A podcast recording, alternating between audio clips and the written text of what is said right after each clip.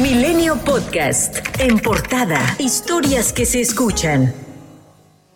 Pese a que el Partido del Trabajo rompió la alianza que tenía con Morena para la gubernatura de Coahuila, el dirigente nacional y líder parlamentario del Partido del Trabajo en la Cámara de Diputados, Alberto Anaya, aseguró que lejos de una visión secretaria o personal, el PT impulsará de manera decidida la unidad de la coalición Juntos Hacemos Historia rumbo a las elecciones de 2024 y seguirá caminando al lado del presidente Andrés Manuel López Obrador en defensa de los ideales de la Cuarta Transformación, luego de que Mario Delgado presidente nacional de Morena, dijo que el Partido del Trabajo debe elegir entre el capricho de llevar a Ricardo Mejía como su candidato a la gobernatura de Coahuila o ir en alianza rumbo al 2024. El precandidato al gobierno coahuilense aseveró que la alianza no depende del morenista, quien dijo amenaza por estar desesperado al ir bajando en las encuestas. En una alianza de este tamaño que ha sido siempre exitosa y que no viene de ahora, viene desde el, desde el 2000, desde el 2006, desde el 2012, eh, pues no va a estar condicionada a un personaje tan menor como, como Mario Delgado, que tiene una serie de intereses económicos y personales. Yo no veo ningún riesgo en ello. Yo creo que son amagues de una persona desesperada, porque el candidato que impuso, pues no, nada más no, no hace clic con los coahuilenses.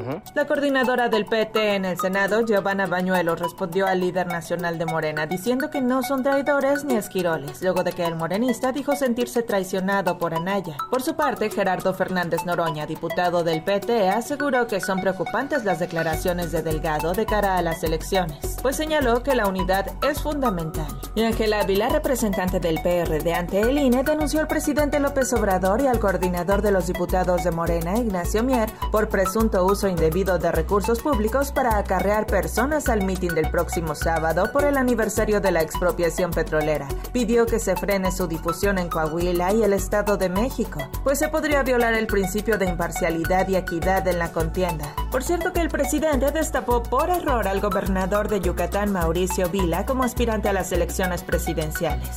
Mauricio Vila, gobernador.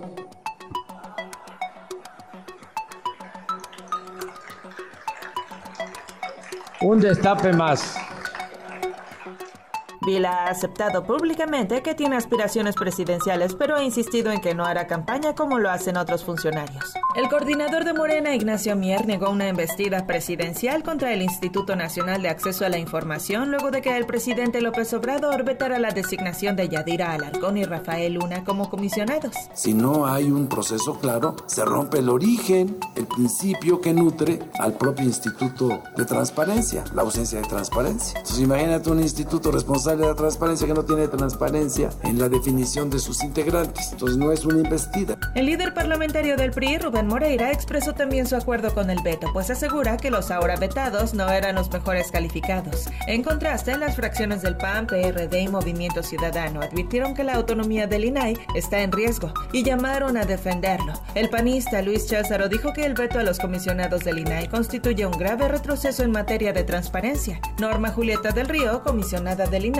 explicó que el instituto no podrá sesionar por las dos vacantes que tienen, las cuales deberán repartirse entre Morena y el PAN, según el presidente. Francisco Acuña eh, termina su periodo el 31 de marzo de este año. Al terminar Francisco y no haber estos nombramientos, quedaríamos cuatro, entonces no podríamos sesionar. No se cierra el INAE, pero quedaríamos sesionar, que es lo más importante para los ciudadanos que recurren ante nosotros por la falta de información o la negación de la misma. El Comité Técnico de Evaluación del Proceso de Selección de Aspirantes al Consejo General del INE compartió la lista de los 92 aspirantes mejor evaluados. Entre los candidatos destacan Berta Alcalde, hermana de la secretaria del Trabajo Luisa María Alcalde, así como Netzaí Sandoval, ex titular de la Defensoría Pública Federal y hermano de Irma Heréndira Sandoval. En la siguiente fase, los aspirantes serán entrevistados entre el 17 y el 22 de marzo. Por cierto que el asesor de la representación de Morena ante el INE, Jaime Castañeda quedó eliminado, al igual que Armando Ocampo, excomisionado ejecutivo para atención a víctimas de la Ciudad de México. Ante los cuestionamientos por una posible trampa en el examen para la selección de los consejeros, el coordinador de Morena en la Cámara de Diputados dijo que ante la duda, mejor que se elija de manera aleatoria. El INE reveló que el próximo 3 de abril el consejero presidente Lorenzo Córdoba cobrará solo por concepto de compensación 1.93 millones de pesos, mientras que los otros dos consejeros y una consejera que también terminan su cargo recibirán 1.66 millones de pesos. Ante ello, el titular de la Unidad de Inteligencia Financiera Pablo Gómez aseguró que las liquidaciones no están en la Constitución y por lo tanto son ilegales.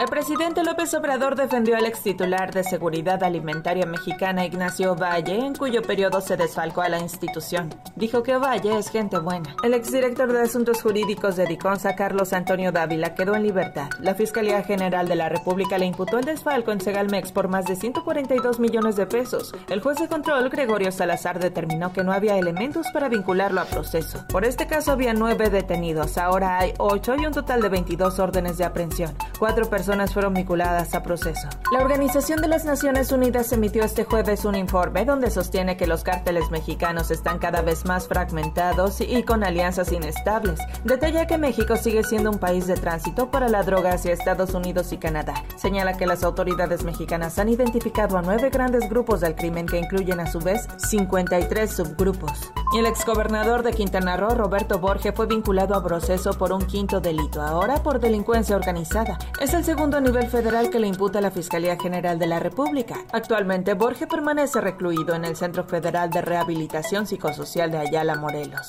Y un juez federal frenó la extradición a Estados Unidos de Jorge Iván Gastelum Ávila, alias El Cholo, jefe de seguridad del capo Joaquín El Chapo Guzmán y líder de sicarios del cártel de Sinaloa. El Buró Federal de Investigaciones emitió una alerta por el secuestro de otra ciudadana estadounidense, quien fue plagiada en la localidad de Pueblo Nuevo, en el municipio de Villa de Álvarez, en Colima. La mujer, identificada como María del Carmen López, fue secuestrada el pasado 9 de febrero. La jefa de gobierno, Claudia Sheinbaum, informó de la detención de Leslie, presuntamente implicada en el atentado contra el periodista Ciro Gómez Leiva. Indicó que fue detenida por elementos de la Fiscalía y Secretaría de Seguridad Ciudadana en conjunto con el CNI y que también se le relaciona con casos de extorsión. Ya son 13 personas detenidas por el caso.